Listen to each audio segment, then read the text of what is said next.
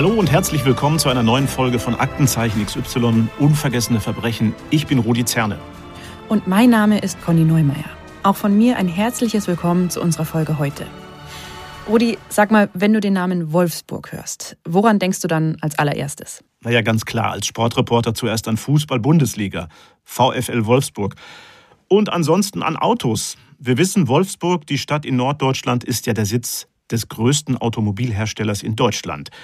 Den Namen werde ich jetzt natürlich nicht nennen, wäre ja Schleichwerbung. Genau, musst du auch gar nicht, weil wir wollen hier auch eigentlich gar nicht über Autos reden, sondern über einen Kriminalfall, der nach Jahrzehnten erst geklärt wurde, ja, und auf ganz unerwartete und erstaunliche Weise. Genauer gesagt geht es um das Verschwinden einer jungen Frau aus Wolfsburg. Du sagst einen Kriminalfall, aber streng genommen waren es ja drei Fälle, zumindest am Anfang. Damals dachte man sogar, dass man es hier mit einem Serienmörder zu tun hat. Aber letztlich, so viel können wir jetzt schon verraten, hat alle drei Opfer ein unterschiedlich tragisches Schicksal ereilt. Ja, und an der Stelle wieder ein kurzer Hinweis. Es geht hier unter anderem um psychische Ausnahmesituationen. Wer sich mit diesem Thema nicht wohlfühlt, der sollte diese Folge vielleicht lieber überspringen.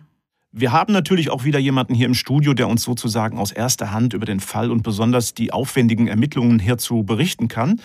Der ehemalige Kriminalhauptkommissar Holger Kunkel von der Kripo Braunschweig. Guten Tag, Herr Kunkel. Guten Tag, Herr Zerne, guten Tag, Frau Neumeier. Ich freue mich, mal wieder hier sein zu dürfen. Hallo, Herr Kunkel, wir freuen uns auch. Die Hörerinnen und Hörer, die uns seit Folge 1 hören, die werden sich an Sie erinnern. Sie waren schon mal bei uns zu Gast im Podcast. Da ging es um den Fall des jungen Tom Finn. Ähm, ja, ein sehr erschütternder Fall, äh, der uns Ermittler einiges abverlangt an, an Emotionen und war schlimm. Ja, heute steht vor allem eine junge Frau im Mittelpunkt. Petra, Studentin an der TU Braunschweig und 25 Jahre alt. Das sind erstmal die Eckdaten, Rudi. Wir sind im Jahr 1984. Petra stammt aus Wolfsburg, wo auch ihre Eltern und ihr jüngerer Bruder wohnen. Sie studiert Informatik an der TU Braunschweig und hat sich dort ein Zimmer im Studentenwohnheim genommen. Regelmäßig, vor allem an den Wochenenden, besucht sie ihre Familie im rund 30 Kilometer entfernten Wolfsburg. Ihr Vater ist Wissenschaftler und hat eine leitende Position in dem Autowerk. In ihrem Studium befindet sich Petra bereits auf der Zielgeraden. Mit der Diplomarbeit ist sie fast fertig. Sie muss sie nur noch abtippen, sozusagen ins Reine schreiben. Das will sie in den Sommerferien 1984 zu Hause in Wolfsburg erledigen. Und zwar während ihre Eltern im Italienurlaub sind. Sie schlägt sozusagen mehrere Fliegen mit einer Klappe. Sie passt aufs Haus auf, kümmert sich um ihren jüngeren Bruder und macht in aller Ruhe ihre Diplomarbeit fertig. Am Donnerstag, den 26. Juli 1984, schließt sie ihre Studentenbude für zwei Wochen ab.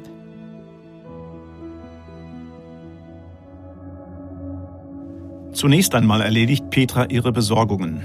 Sie macht sich auf die Suche nach dem Geburtstagsgeschenk für ihren Bruder. Ein Farbband hat er sich gewünscht für seinen Nadeldrucker. Dieses Druckersystem war in den 80er Jahren gang und gäbe, bevor Tintenstrahldrucker und dann der Laserdrucker auf den Markt kamen. Doch das Farbband für genau das Modell, das ihr Bruder benutzt, ist auf die Schnelle nicht zu bekommen, wie sich zeigt. Zwischen 14 und 15 Uhr nimmt Petra dann noch ihren Zahnarzttermin wahr. Danach wird sie in Wolfsburg sehnlichst erwartet. Am Wochenende hatte sie ihrem Bruder noch versprochen, am Nachmittag da zu sein. Jetzt wartet die Familie vergeblich auf Petra. Ist ihr etwas dazwischen gekommen? Oder noch schlimmer, ist ihr etwas passiert?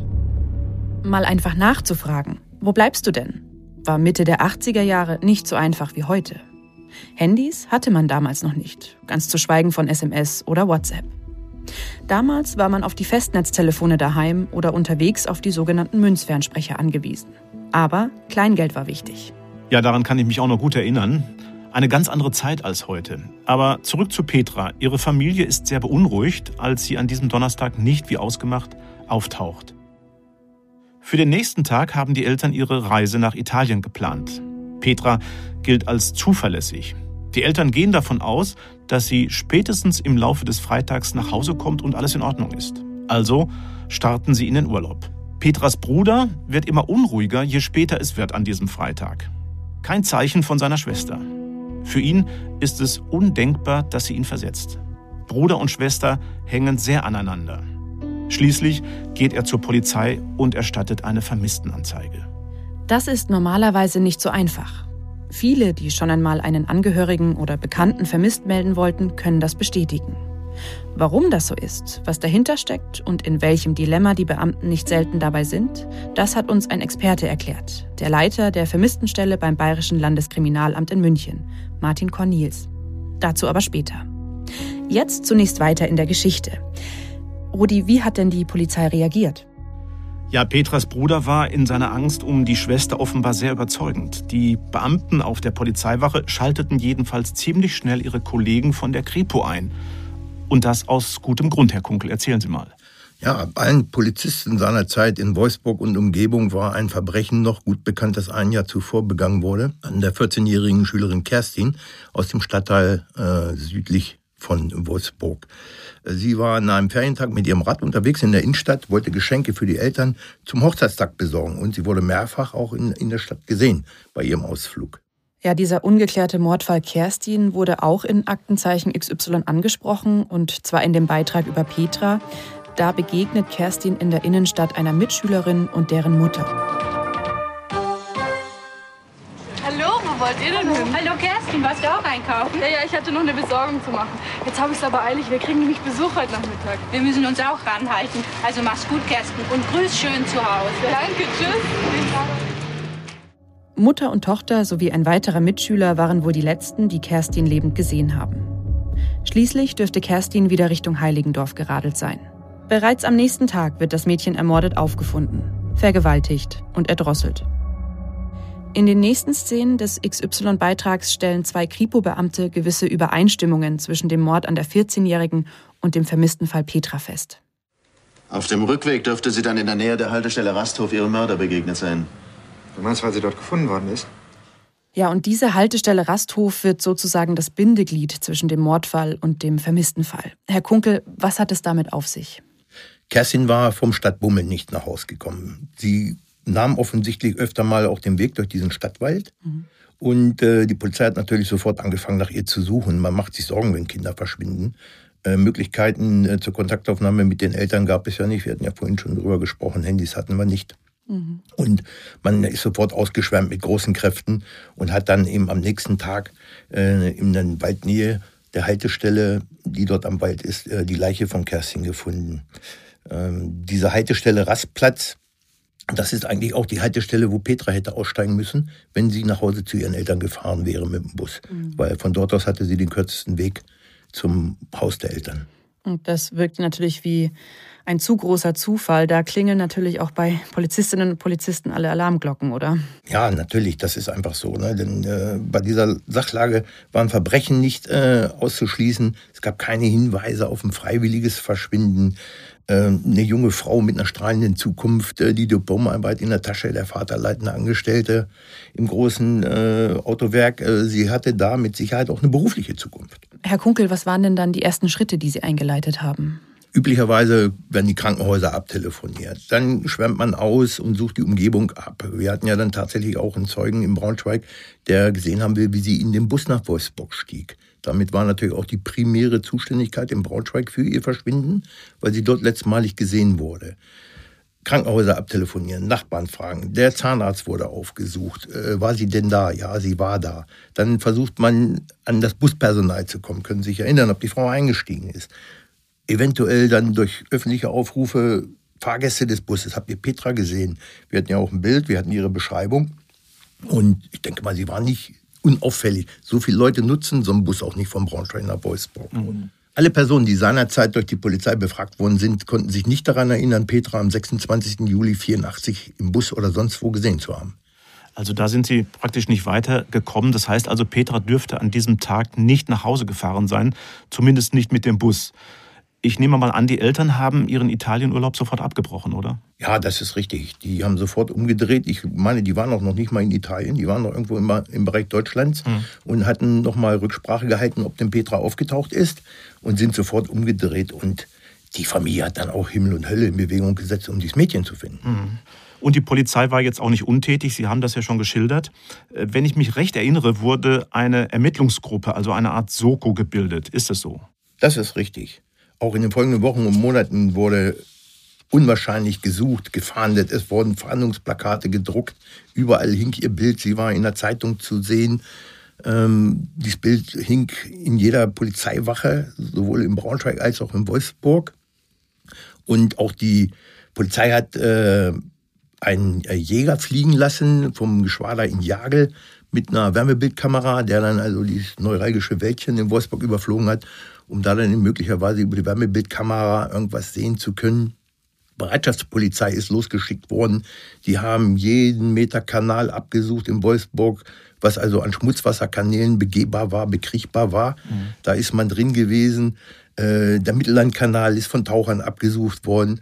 Und im Grunde genommen alles, was finanzierbar war, in irgendeiner Art und Weise wurde gemacht. Mhm.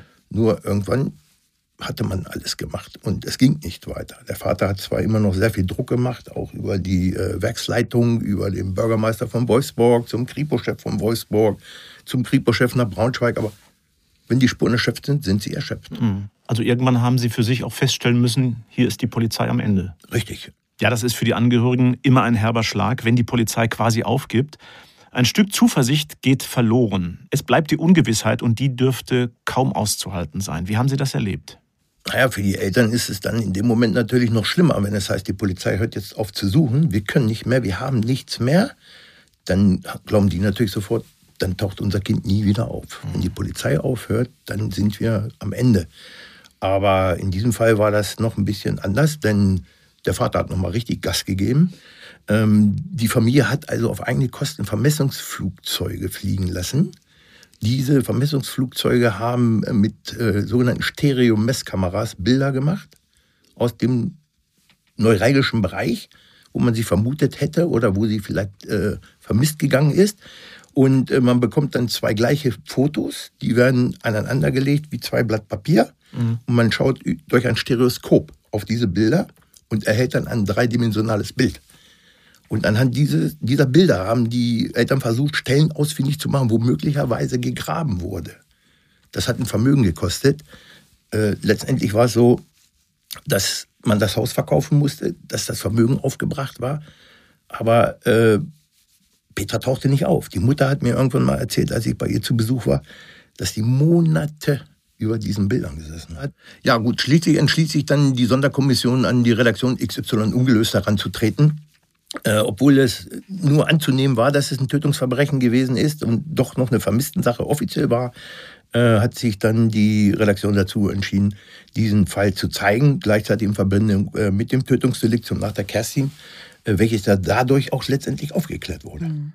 Ja, und XY hat ja die Aufgabe dazu beizutragen, dass Verbrechen geklärt werden und streng genommen gehören Vermisstenfälle da eben nicht dazu.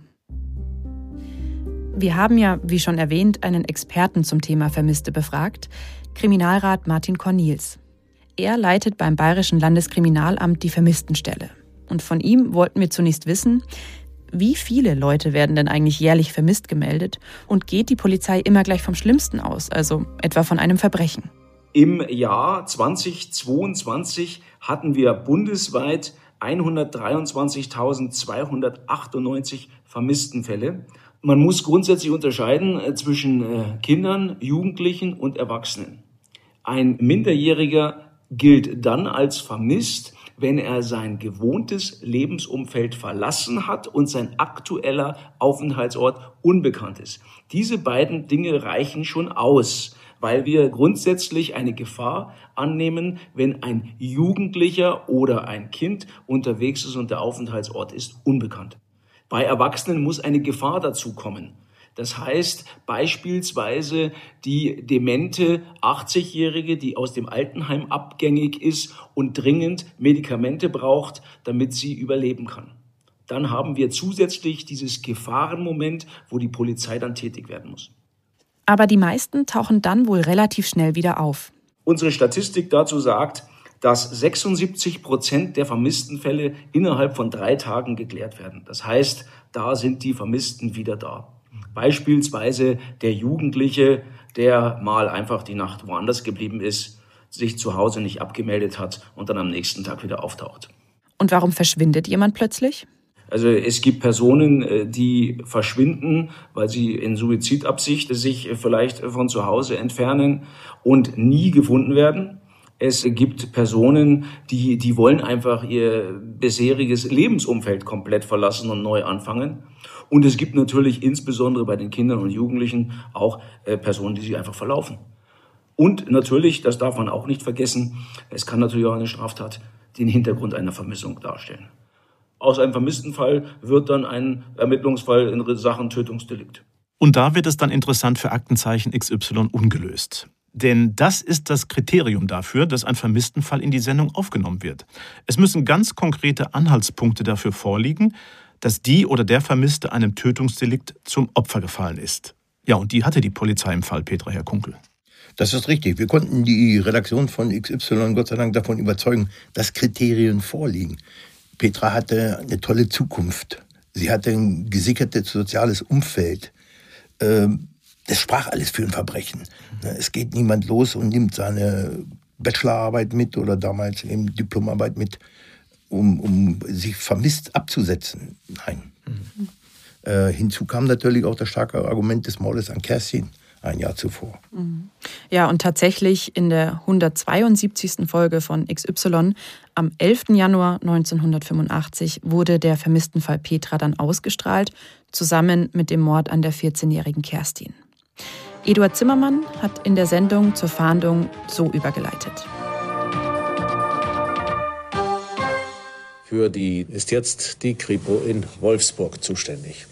Sie bearbeitet zwei Fälle, die auf den ersten Blick nichts miteinander zu tun zu haben scheinen. Einmal den Mord an einer 14-jährigen Schülerin, zum anderen das spurlose Verschwinden einer 24-jährigen Studentin.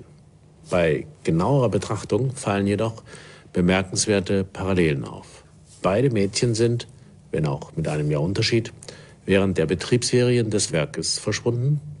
Und in beiden Fällen scheint ein Waldgebiet in der Nähe einer Bushaltestelle an der Braunschweiger Straße in Wolfsburg eine gewisse Bedeutung zu haben.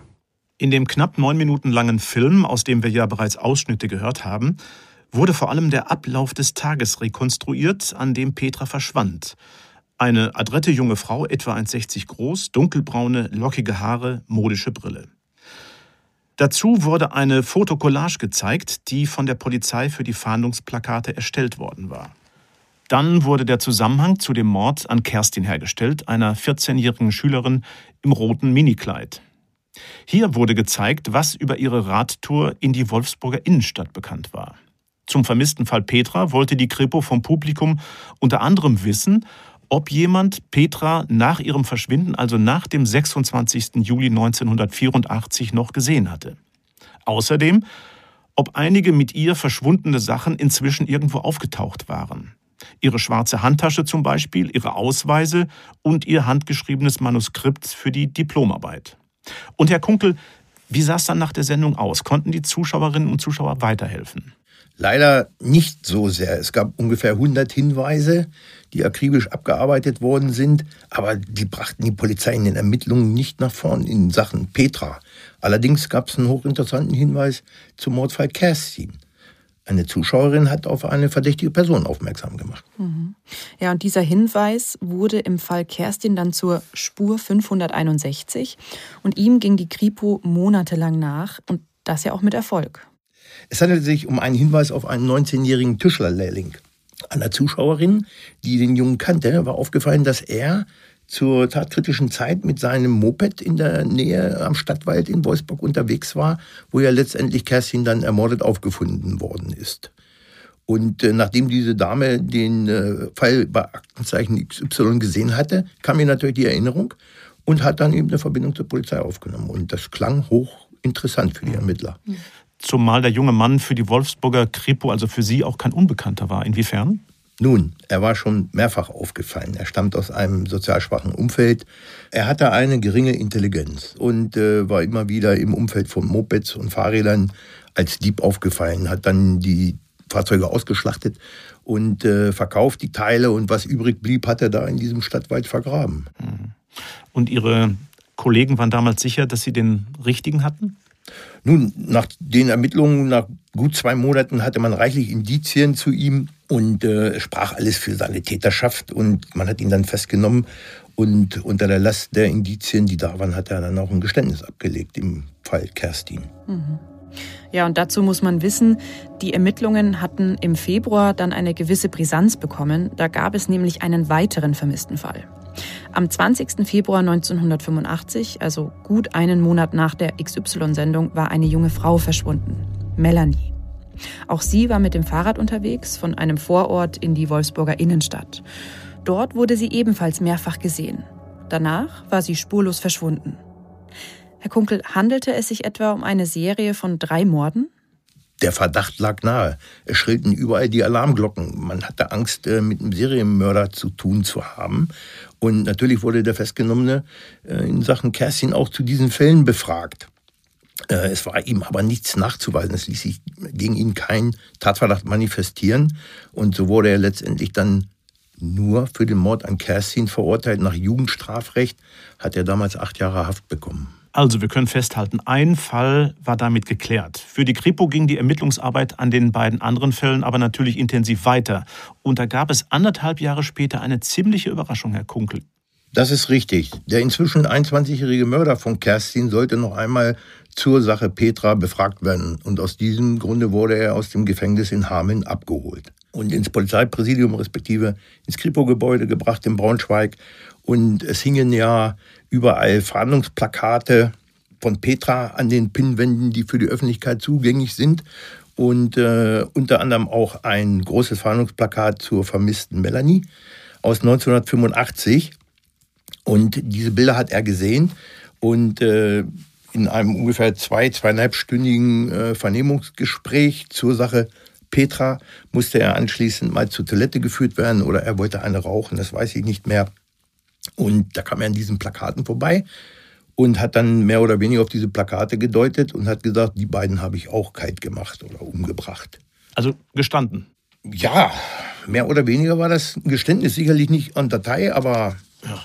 das war natürlich ein Schlag ins Kontor. Ja, ist ja unglaublich. Also quasi im Vorübergehen das alles zugegeben. Ich nehme mal an, Ihre Kollegen wussten gar nicht, wie Ihnen geschah. Nein, natürlich nicht, denn ähm, der Fall Petra in Braunschweig bekannt, aber der Fall Melanie äh, in Wolfsburg bearbeitet. Äh, man hatte gar keine Aktenkenntnis und dann setzt er sich hin und fängt an, Geschichten zu erzählen. Äh, er hat äh, die im Wald getroffen und hat die da irgendwo vergraben und dann ist man mit ihnen in diesen Wald gefahren und er hat dann Stellen gezeigt, wo dann durch die Polizei gegraben wurde, wo aber letztendlich dann auch nur Mopedteile aufgefunden worden sind oder Fahrradteile aufgefunden worden sind. Ähm, und er hat immer neue Geschichten dazu erzählt. Kripo-Beamte hielten dem jungen Mann dann ja vor, falsche Angaben zum Verbleib seiner Opfer gemacht zu haben. Was hat er dazu gesagt? Naja, er war ein Geschichtenerzähler. Ne? Er hat gesagt, ähm, als am 26. Juli 84 sei ja Petra hinterhergelaufen, als die aus dem Bus gestiegen ist. Dann äh, will er sie im Wald, den sie durchschreiten musste, um nach Hause zu kommen, aufgelauert und mit dem Stein bewusstlos geschlagen haben. Er will sie dann erwürgt haben, in eine Wolldecke, die bereit lag, gerollt haben und ähm, sie dort dann im Wald zunächst versteckt zu haben. Am Abend will er dann mit dem Mofa dorthin gefahren sein und will die verschnürte Leiche über den Lenkrad liegend nach Hause gefahren haben und wie sie dort später im Keller im Ofen verbrannt haben. Nun, dann ging es bei ihm zu Hause weiter. Man ist dann hingefahren, hat natürlich im Garten entsprechend nachgesucht und hat dann auch im Keller einen Ofen auseinandergerissen und dort nach Resten gesucht und auch einen Schornstein abgetragen und dort nach äh, Verbrennungsresten gesucht. Ja, es sind furchtbare Details und weil so detailreich klingt das ja auch erstmal glaubhaft. Melanie, was will er denn mit ihr gemacht haben? Im Grunde genommen hat er die gleiche Geschichte erzählt. Er will sie überfallen haben, als sie durch den Wald schritt. Er will sie vergewaltigt haben. Und dann, als sie bewusstlos war, will er sie getötet haben. Die Vergewaltigung muss er später einräumen. Das hat nicht so hundertprozentig funktioniert, weil es nämlich an dem Tag des Verschwindens von Melanie kalt gewesen ist. Allerdings wieder die ganzen Untersuchungen und die Orte, die er beschrieben hat in dem Wald, wurden abgesucht ohne Ergebnis. Man hat allerdings bei dieser Suche das äh, noch vermisste Fahrrad von der Kerstin gefunden. Das musste also ein Jahr im Wald gelegen haben und äh, es dürfte wohl übersehen worden sein seinerzeit. Fakt ist, die ganzen Durchsuchungen im Keller und Wald und was man alles auseinandergenommen hat, das verlief alles im Sande. Also da sind Ihnen erhebliche Zweifel gekommen, dass das alles so stimmt, oder? Naja, es gibt ja nichts, was es nicht gibt. Und äh, was Menschen einander teilweise antun, da stehen einem die Haare zu Berge. Aber es war dann halt so, dass geraume Zeit nach diesen Suchmaßnahmen, die er wieder angeschoben hatte in Sachen Melanie und Petra, tatsächlich Melanies sterbliche Überreste gefunden worden sind. Und laut Rechtsmedizin hat Melanie definitiv einen Suizid begangen. Und damit war natürlich alles Bumpitz, was er erzählt hat. Nur in Sachen Melanie hatten natürlich äh, die Eltern dann eine Gewissheit, dass das Mädchen nicht mehr lebt. Hm. Bleibt noch das Geständnis zu Petra. Hat ihm das jetzt noch irgendjemand geglaubt? Nein, das hat ihm niemand mehr geglaubt. Äh, er war also ein Geschichtenerzähler und äh, da war nichts dran, was er gesagt hat. Und er hat irgendwann die Geständnisse auch widerrufen. Hm. Dafür muss es ja einen Grund gegeben haben. Also er muss doch sicher im Lauf des Verfahrens psychiatrisch untersucht worden sein. Was ist denn dabei herausgekommen? Der ist natürlich untersucht worden und die Psychologen, Psychiater haben ihm auch eine eingeschränkte Steuerungsfähigkeit aufgrund seines minderen äh, Intelligenzquotienten attestiert. Im Grunde war er psychisch krank. Ne? Er war ja ein armer Tropf, ne? niedriger IQ, keine vernünftige Schulausbildung, verwahrlostes Familienumfeld, keine Freunde. Das Einzige, was er hatte, war seine Moped-Geschichten, mit denen er unterwegs war, um halt Fahrräder zu klauen und zu verkaufen. Das war seine Lebensphilosophie. Ne?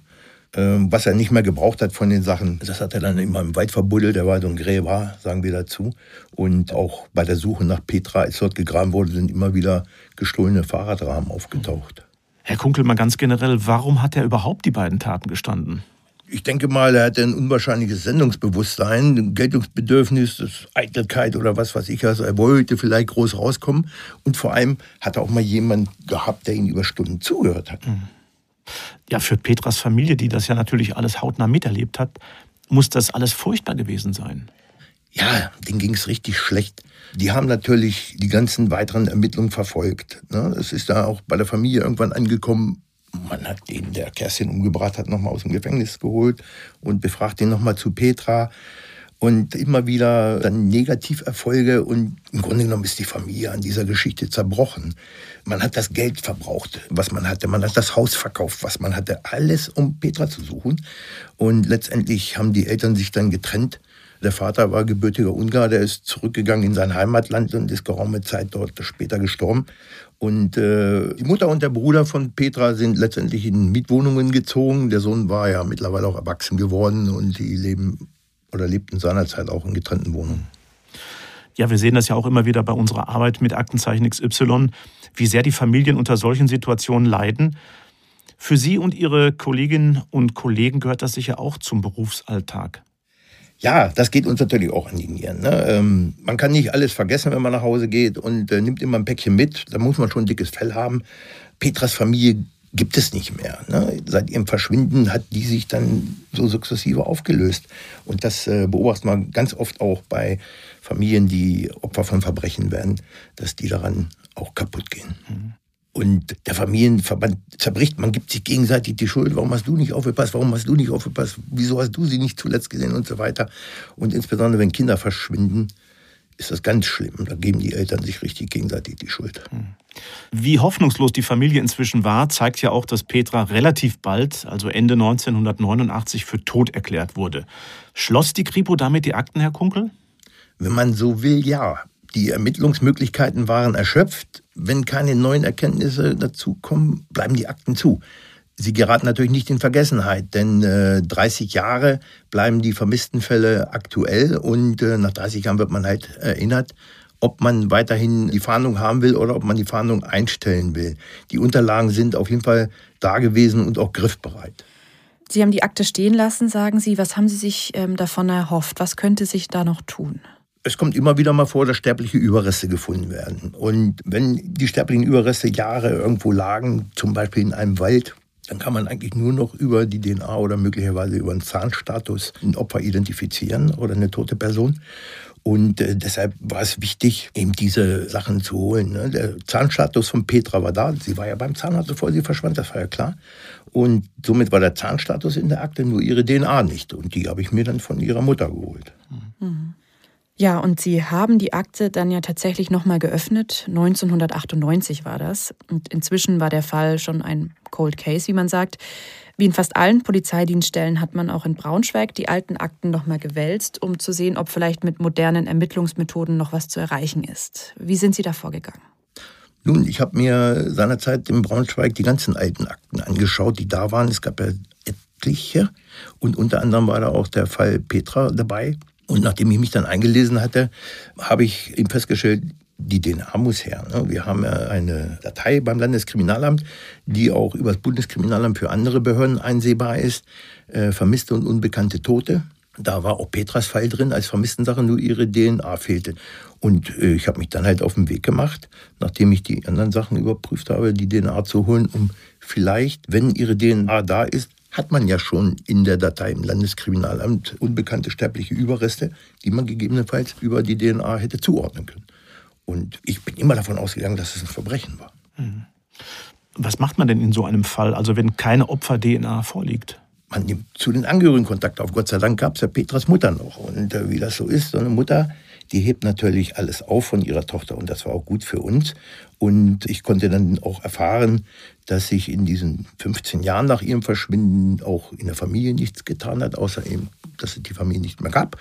Aber äh, Petras Mutter konnte mir ein Poesiealbum, Zahnbürste und eine Haarbürste mitgeben von Petra.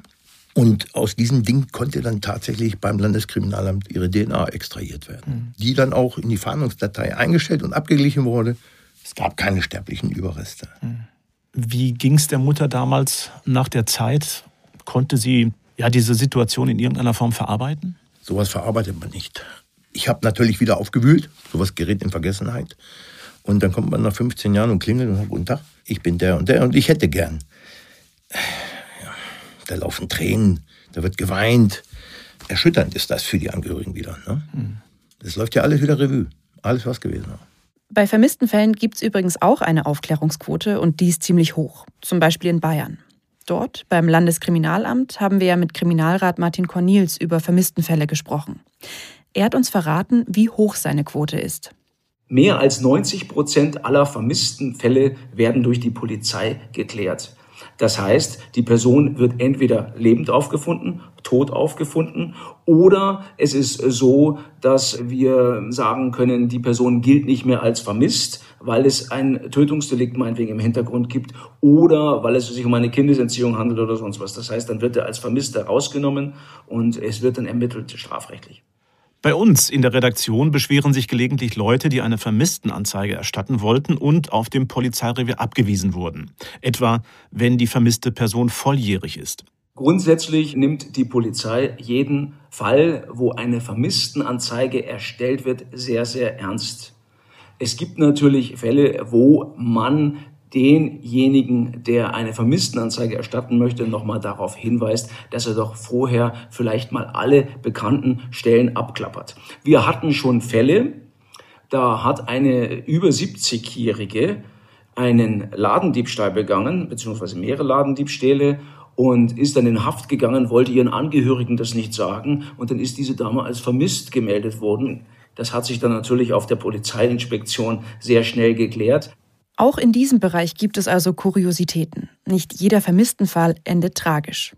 Und gerade Erwachsene können gehen, wohin sie wollen, ohne jemandem Rechenschaft darüber ablegen zu müssen. Erwachsene haben ihr eigenes Aufenthaltsbestimmungsrecht. Die können sich aufhalten, wo sie wollen.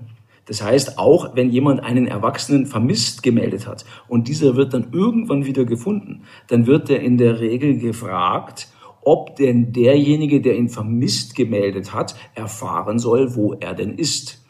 Und es gibt tatsächlich Fälle, wo Personen das nicht möchten. Der erfährt dann nur, der Person geht's gut, die Vermisstenfahndung wird gelöscht, aber sie erfahren nicht, wo diese Person sich aktuell befindet. Langzeitvermisste. So haben wir von Kriminalrat Cornels erfahren, gibt es auch in Bayern. Und da gibt es bekanntlich auch Berge. Etliche Personen, die schon vor Jahrzehnten verschwanden, sind zum Beispiel vom Bergwandern nicht zurückgekommen. Vermutlich Unfallopfer. Gefunden wurden sie nie. Im Internet findet man vereinzelt Berichte über Leute, die vermisst wurden und jahrzehntelang unerkannt irgendwo in Deutschland untertauchen. Kann sich Martin Cornels sowas vorstellen?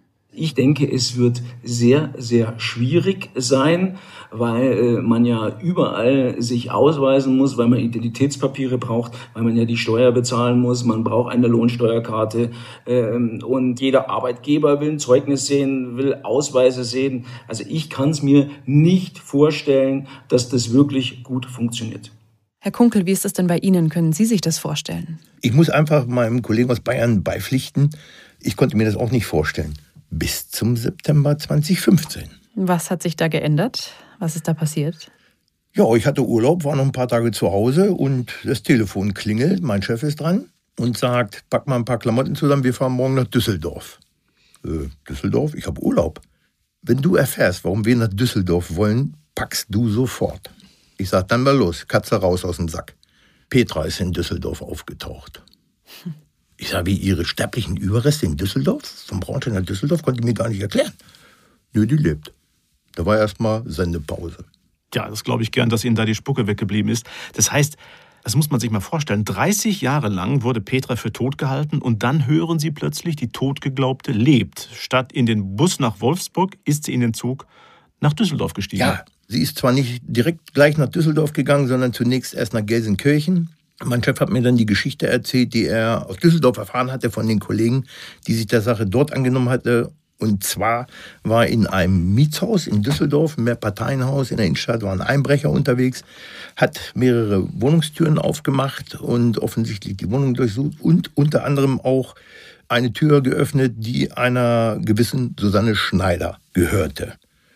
Wie das so ist, die Polizei kommt. Es war so, dass die Tochter der Vermieterin auf dem Weg in ihre Wohnung, die wohnt im gleichen Haus, gesehen hat, bei Frau Schneider ist eingebrochen worden, hat dann natürlich die Polizei gerufen. Frau Schneider war nicht da, die Polizei kommt aber trotzdem und geht auch in die Wohnung. Und Susanne Schneider war Petra. Das ist richtig. Es war dann so, Petra kam, als die Kollegen vom Dauerdienst dabei waren, den Tatort aufzunehmen, hat sich natürlich umgeschaut, hat gefragt, was ist hier los? Und die Kollegen haben sich entsprechend ausgewiesen, haben gesagt, ja, bei Ihnen ist eingebrochen worden und wir müssen mal nach dem Rechten schauen, müssen den Tatort hier aufnehmen. Aber sie wollte das gar nicht. Sie hat sich also im Grunde genommen gesperrt und hat gesagt, nee, das ist nicht nötig. Ähm, verlassen Sie mal meine Wohnung, ich brauche das nicht, bei mir gibt es eh nichts zu klauen und ich lege keinen Wert auf Strafverfolgung oder ähnliches. Also sie wollte die Kollegen abwimmeln. Und dann ist er wohl auch pampig geworden. Und dann haben die Kollegen gesagt, also Frau Schneider, so geht das hier nicht. Jetzt erstmal ein Ausweis oder wir nehmen Sie mit und zur Wache zur Personalfeststellung, eine sogenannte Sistierung. Und dann hat sie das rumgedruckst und als dann offensichtlich ein bisschen direkter gefragt wurde oder ein bisschen bestimmter gefragt wurde, hat sie dann einen alten Reisepass irgendwo hergezaubert und gesagt, ja, ich heiße eigentlich Petra, und es könnte sein, dass ich in Braunschweig gesucht werde, dass ich da noch als vermisst gelte. Nun, man hat dann die entsprechende Personal im Fahndungscomputer abgefragt und siehe da, es gibt einen vermissten Fall Petra in Braunschweig seit nunmehr 31 Jahren.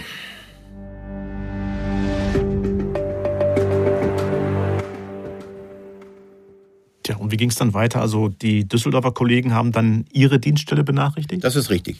Die haben bei uns angerufen und äh, bei unserem Chef sind sie auch richtig gelandet, denn der war seinerzeit als junger Kripo-Beamter äh, in dieser Soko, die nach Petra gesucht hat und war natürlich über alles bestens informiert und konnte auch viel dazu sagen.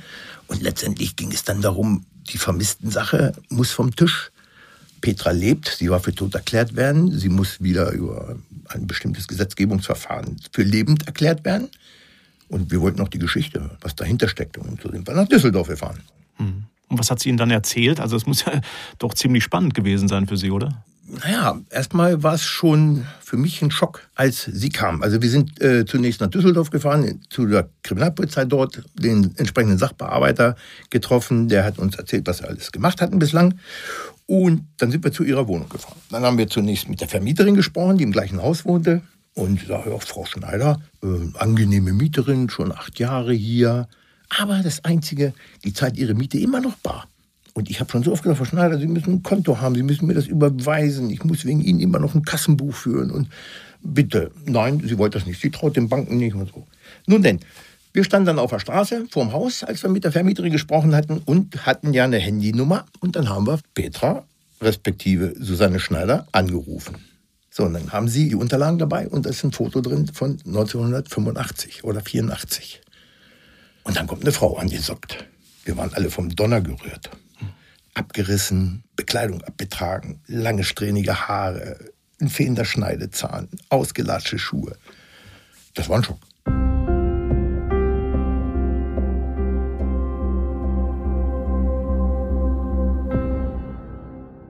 Es ist ja eigentlich unvorstellbar, dass sie damit so lange durchgekommen ist. Also war sie denn nie krank? In 31 Jahren muss man mal zum Arzt, zum Krankenhaus, da werden Personalien aufgenommen. Wir haben sie dann mitgenommen ins Düsseldorfer Präsidium, haben sie dort eingehend befragt, ihre genauen Personalien, Identitätsfeststellung gemacht, DNA-Probe genommen und natürlich mit ihr gesprochen. Ja, sie hat an dem Tag, als sie in Braunschweig verschwand, 8000 Mark Bargeld dabei gehabt. Die hatte sie sich im Laufe der Jahre zusammengespart. Konfirmationsgeld, Geldgeschenke und ähnliches.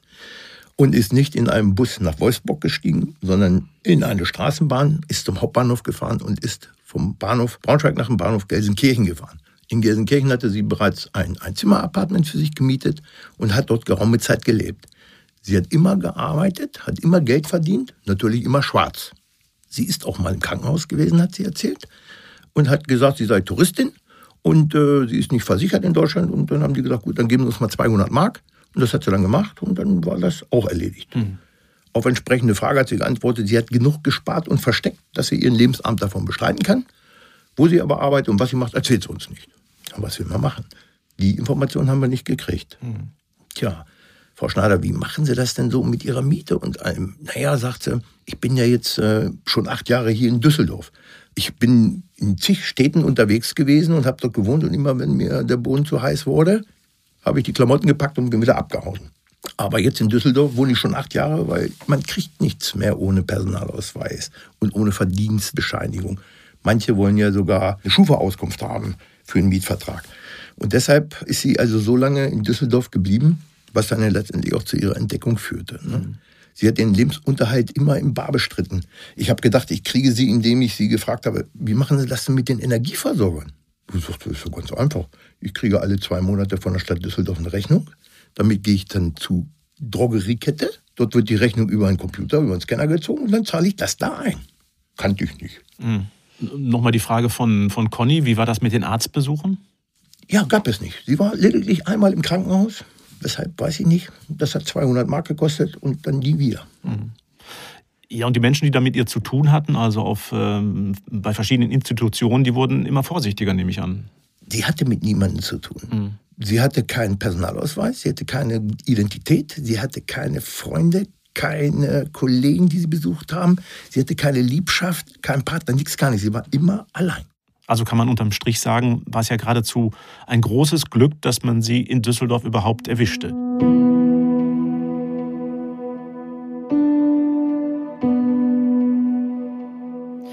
Herr Kunkel, wie haben Sie das denn Petras Mutter beigebracht? Nun, zunächst haben wir erstmal den Bruder telefonisch verständigt. Der ist natürlich aus allen Wolken gefallen, hätte nur noch gefehlt, dass es poltert, weil der Hörer runtergefallen ist. Der hat uns natürlich auch gefragt, oh Gott, wie soll ich das meiner Mutter beibringen? Man reißt da wieder diese Wunder auf. Die habe ich schon aufgerissen, als ich die DNA geholt habe. Und jetzt kommt der Bruder und sagt, wir haben Nachrichten über Petra. Dann läuft doch bei der alten Dame schon alles ab, um was sie sich zu kümmern hat für ein würdiges äh, Beisetzen oder ähnliches. Und dann sagt er so, äh, Mama, die lebt, die ist in Düsseldorf aufgetaucht. Dann fragt sich doch die Mutter sofort, oh Gott, was habe ich denn nur falsch gemacht? Mhm. Wieso ist das Mädchen 31 Jahre weg und meldet sich nicht? Katastrophe. Ja, unvorstellbar. Unvorstellbar. Wie hat denn Petra reagiert? Also Sie haben ihr doch sicher auch von der Familie erzählt, äh, wie die in die Brüche gegangen ist. Davon haben wir ihr erzählt. Sie hat äh, uns nie den wahren Grund genannt, weshalb sie verschwunden ist. Wir haben sie natürlich gefragt, Frau Petra, was war denn los? Gab es Gewalt in der Familie? Gab es sexuelle Übergriffe in der Familie? Sind sie eingesperrt worden? Sind sie geschlagen worden? Und, und, und. Nein, wir waren nur noch eine Familie von Fernsehguckern. Es wurde nicht mehr geredet. Okay. Ihre Eltern haben aber nach ihm gesucht. Das kann ich mir nicht vorstellen. Und dann haben wir ihr erzählt, was die Eltern gemacht haben und dass das Vermögen dabei aufgebracht wurde. Ich hätte mir nie vorstellen können, dass meine Eltern nach mir suchen. Was will man dazu sagen? Ja, es ist unvorstellbar eigentlich, weil man sich fragt, es muss doch einen Grund gegeben haben. Also dann bleibt im Prinzip, Conny, für uns sowas wie Ratlosigkeit am Ende. Also sie hat ja. sich nie wirklich jemandem offenbart, auch nicht Ihnen, Herr Kunkel, gegenüber, welches die Gründe waren, dass sie 31 Jahre lang abgetaucht ist. Vermutlich musste Petra nun aber in die alte Identität zurück und offiziell wieder unter die Lebenden gebracht werden. Das dürfte ja auch nicht so einfach gewesen sein. Nein, das war nicht einfach. Ähm, zunächst ging es ja, fielen alle über Petra her. Äh, Funk, Fernseh, Presse, äh, die sind also vom Haus auf und abgelaufen und haben sie verfolgt, äh, wenn sie in die Stadt ging oder wenn sie zurückkamen, hat man ihr das Mikrofon ins Gesicht gedrückt und ähm, sie war dadurch extrem belastet. Die Stadt Düsseldorf hat davon Wind gekriegt, da muss man sich mal vorstellen. Da schicken sie ihrem Bußgeldbescheid, weil sie so viele Jahre unangemeldet in Düsseldorf gewohnt hat, dann wollte sie von der armen Frau 2000 Euro haben. Ja, unvorstellbar. Mhm. Und dann haben wir gesagt, das, das geht nicht, äh, da muss was passieren. Per Telefon mit den Kollegen aus Düsseldorf, wir waren ja schon wieder in Braunschweig. Und der Kollege hat dann gesagt, okay, äh, ich kümmere mich mal. Und der hat dann äh, beim Gesundheitsamt den sozialpsychiatrischen Dienst eingeschaltet. Die haben dann äh, einen Beamten äh, geschickt, der dafür zuständig ist. Und dann hat man sie mit dem Vollzugsbeamten und dem sozialpsychiatrischen Dienst zunächst erstmal in ein psychiatrisches Krankenhaus eingewiesen. Das war auch nötig, denn Petra war allein nicht mehr lebensfähig. Ihr gesamtes Umfeld ist aufgeflogen. Sie hatte nichts mehr. Irgendwann wäre wahrscheinlich die Vermieterin gekommen, hätte gesagt, so, jetzt hier Ende im Gelände, und dann wäre sie auf der Straße gewesen. Mhm. Und insofern war das ganz gut. Und gleichzeitig hat man einen Rechtsanwalt mit ihrer Betreuung beauftragt. Das hat dann das entsprechende Familiengericht übernommen, hat ihm eine entsprechende Bestellung gegeben und der hat sich dann um alles gekümmert. Und letztendlich ist Petra dann auch wieder unter die Lebenden gebracht worden mit entsprechenden gesetzlichen Möglichkeiten.